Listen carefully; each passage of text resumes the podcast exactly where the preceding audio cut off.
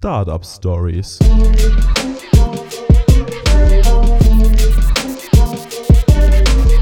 Wickertisch, der Startup Podcast. Logbuch des Startups Salevium. Gründungszeit 9710,39. Ich bin Bilge, Gründer und Spieleautor von Salevium. Wir befinden uns in einem mächtigen Sturm aus Unsicherheit und Zurückhaltung. Der dichte, scheinbar nicht endende Nebel an Investitions- und Konsumeinschränkungen wird glücklicherweise durch zahlreiche Lichtsignale der Neugier erhellt. Um jedoch unsere Vision zu erreichen und unterwegs nicht von der Dunkelheit verschlungen zu werden, müssen wir einen neuen Kurs einschlagen. Herzlich willkommen zu den Startup Stories. Im Auftrag vom Wickeltisch wurde uns das Einhornzepter übergeben, um euch Zuhörer mit auf unsere Gründungsreise zu nehmen. Eine Reise in eine unbekannte Zukunft, Lichtjahre entfernt von unserer Vision, spielerische Lernansätze in erfolgsorientierten Unternehmens- und Weiterbildungslandschaften zu kultivieren. Heute drehen sich meine Gedanken und Prozesse um das Thema Business Development. Wenn du weiterhin unseren Startup Stories folgst, dann freuen wir uns über deine Kommentare, deine Ideen, deine Anregungen und Impulse zu diesem Thema. Unter dem Begriff Business Development versteht man die strategische und operative Weiterentwicklung eines Unternehmens durch noch nicht erschlossene Geschäftsfelder oder neuen Produkten. Wie witzig, oder? Ein Startup mit Business Development. Ich habe noch nicht mal den ersten Markt erschlossen und dann möchte ich mich schon weiterentwickeln und neue Märkte erschließen. Natürlich habe ich öfter im Startup-Umfeld gehört, hey, Bilge, du musst offen sein, flexibel sein für Marktanpassungen. Warum ich es aber für extrem speziell empfinde, liegt anhand meiner Produkte oder Dienstleistungen ganz nah, denn wir bieten von Salevium analoge Trainingsprodukte an für Präsenzschulungen. Mein prämierter Businessplan im Rahmen von AC Quadrat hatte natürlich auch in der Vorbereitung ein Chancen- und Risikomodell. Und die Top 5 meiner Risiken lauteten Ideenklau, Ausfall an IT- und Humanressourcen, Digitalisierungswünsche, Überforderung meiner persönlichen und zeitlichen Ressource in einem zu hohen Tempo und die Akzeptanz des Gamification-Ansatzes. Ehrlich gesagt, ich gerate schon an die Überlastung meiner persönlichen zeitlichen Ressourcen und selbstverständlich gibt es auch den einen oder anderen Kunden oder Interessenten, der gesagt hat, na, Gamification, weiß ich nicht, wie das bei uns reinpasst, aber ist mega interessant. IT-Ausfall hatte ich auch schon, Digitalisierungswünsche auch, aber an eine weltweite Pandemie mit teilweise starken unternehmerischen Einschränkungen. So einen mächtigen Sturm habe ich nicht erwartet. Und aktuell befinden wir uns in einer vermeintlichen zweiten Welle, zumindest an Unsicherheiten und Zurückhaltung. Bei nahezu allen Menschen, Unternehmen und potenziellen Kunden. In meiner letzten Folge habe ich von meinen Erfahrungen berichtet, dass ich offene Türen einrenne. Das ist tatsächlich immer noch der Fall, weil die Menschen hören sich den Gamification-Ansatz an. Ob es kleine, mittelständische oder Großkunden sind. Alle haben dennoch mit der zweiten Welle an Unsicherheit und Zurückhaltung zu knabbern. Diese zweite Welle möchte ich als Unternehmer begegnen, denn ich muss Geld verdienen. Ich muss überleben, um zu leben. Ich habe nicht in diesem Sturm gegründet, um auch darin zu bleiben und zu verrecken. Im Gegenteil.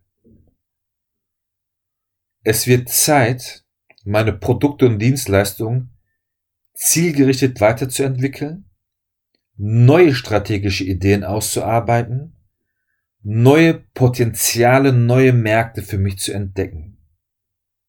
Und dabei habe ich drei Ideen, über die ich nachdenke und worüber ich mich sehr freue, auch von euch, von dir Feedback zu bekommen, was du denn von diesen drei Ideen denkst. Erste Idee, ein Hybridangebot schaffen durch digitales Training zur Zertifizierung, um das analoge Trainingsspiel für sich zu kaufen und im kleinen Rahmen zu nutzen. Zweitens, einen Spieleverlag zu erstellen für branchenübergreifende Trainingsprodukte analog sowie digital. Drittens, ein B2C-Konzept erstellen für die Leute, die zu Hause im Homeoffice sind und sich von ihren Arbeitgebern unabhängig machen wollen beziehungsweise sich selbst weiterbilden wollen. Das Wichtigste dabei ist, ich muss ein positives Mindset behalten, welche Chancen, welche Risiken durch den Sturm entstehen. Und ich dachte mir einfach nur, Mensch, was machen die Leute in diesen Zeiten? Sie sitzen zu Hause, sie haben Zeit.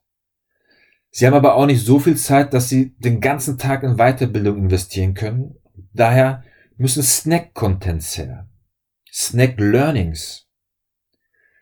Sie haben wieder weniger Kontakte, weil sie nicht so viel im Büro sind und sich nur vereinzelt treffen. Aber wenn sie sich treffen, dann freuen sie sich gemeinsam zu interagieren, auch Spaß zu haben.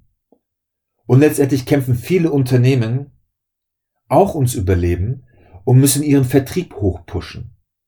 Da wir Menschen unheimlich schnell vergessen verlernen, macht es doch Sinn, genau diese Kompetenzen aktiv zu fördern. Hey, und das können wir. Das können wir so gut, dass ich mir die drei Ideen näher angeschaut habe und schon daran sitze, mein Hybridangebot zu erweitern, indem ich die Customer Learning Journey durch ein Lernmanagementsystem konzipiere, Online-Interaktion mit Workouts, Schrägstrich Hausaufgaben definiere, damit man sich für den nächsten Levels freischalten kann. Ich aber gleichzeitig keine 0815 Webinare oder Masterclasses geben möchte, wo ich wie ein Nachrichtensprecher in die Kamera schaue, ein, zwei Präsentationsfolien im Hintergrund laufen lasse. Ich glaube, davon gibt es schon genug. Und mich selber kotzt es langsam an, dass es andauernd dasselbe ist. Und daher möchte ich etwas Cooles generieren, das auch den Gamification-Ansatz widerspiegelt, das unsere Philosophie widerspiegelt. Und dafür habe ich mir ein neues Team an Bord geholt, das mich daran unterstützt, interaktive, coole, kreative Gamification-Videos zu meinem Online-Kurs zu gestalten, um eine Community aufzubauen, die dann am Ende des Kurses ihren Zertifikat erhält, womit sie dann auch das Trainingsspiel erwerben können, um dauerhaft ihre Potenziale zu erweitern. Die zweite Idee, ein Spieleverlag zu gründen. Aus den Gesprächen heraus, die ich geführt habe, habe ich mehrere Anfragen bekommen. Mensch Bilge, könnt ihr nicht auch für den Bereich Projektmanagement oder Design Thinking kleinere Spiele entwickeln? Könntet ihr nicht die Kommunikationsspiele für unseren Recruiting-Prozess oder für Patientengespräche ähm, im medizinischen Umfeld anpassen, damit Ärzte oder auch Pflegekräfte wertschätzendere Gespräche mit dem Patienten führen? Hey, Datenschutz und Compliance. Kann man da nicht einen Gamification-Ansatz reinpacken, damit das Thema nicht mehr so trocken ist, sondern die Menschen tatsächlich Spaß dran haben, die Inhalte zu lernen? Und letztendlich kam sogar die Idee auf, gemeinsam mit Wickeltisch ein Podcast-Spiel zu entwickeln, wo es sowohl darum geht, die betriebswirtschaftlichen Prozesse oder die wertschöpfenden Prozesse zu entwickeln und einen Überblick zu bekommen, was man denn braucht, um einen erfolgreichen Podcast aufzubauen. Gleichzeitig aber auch die Kompetenzen dabei zu trainieren, die man braucht, um einen Podcast zuhörerfreundlich zu moderieren. Auch da freue ich mich über euer Feedback, ob ich es mit Learning by Doing schaffe, zuhörerfreundlich die Startup Stories zu moderieren. Letztendlich wäre aber der Spieleverlag etwas, was Zeit und Expertise benötigt. Und auch da befinde ich mich schon in Gesprächen mit einigen Experten aus der Didaktik oder aus dem IT-Bereich, mit denen ich dann quasi ein Spin-off gründen würde, aus Salevium heraus, ein exklusives Spieleverlag für High Competence Developing Games. Das wäre doch ein Name. Vielleicht fällt mir aber auch was ein, was mehr sexy ist. Vielleicht habt ihr auch da ein paar Ideen. Ich schaue mich definitiv um. Der dritte neue Kurs könnte ein B2C-Konzept sein.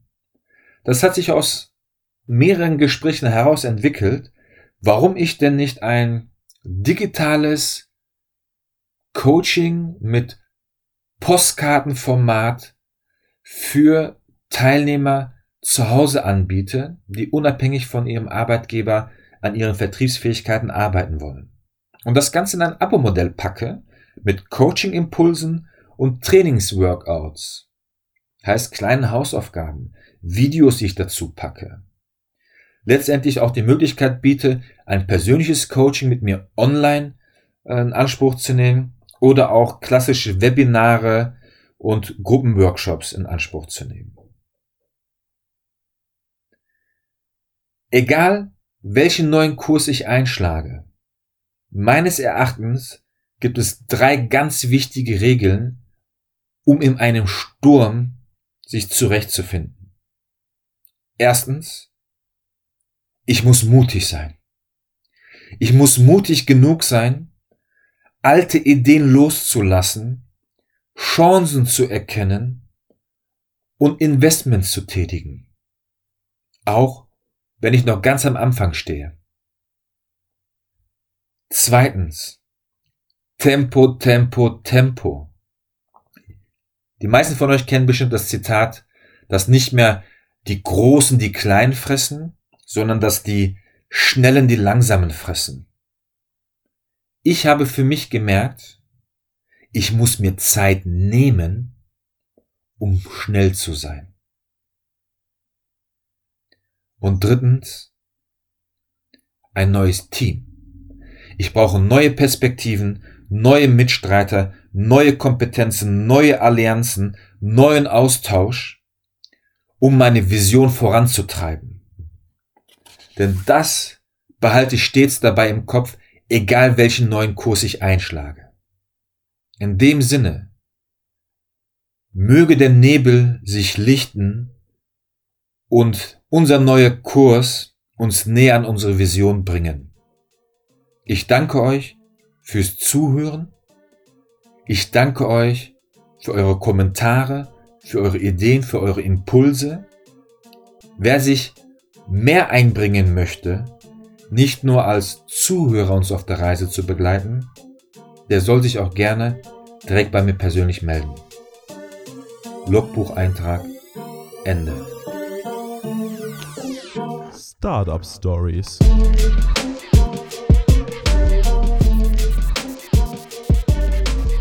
Wickertisch, der Startup Podcast.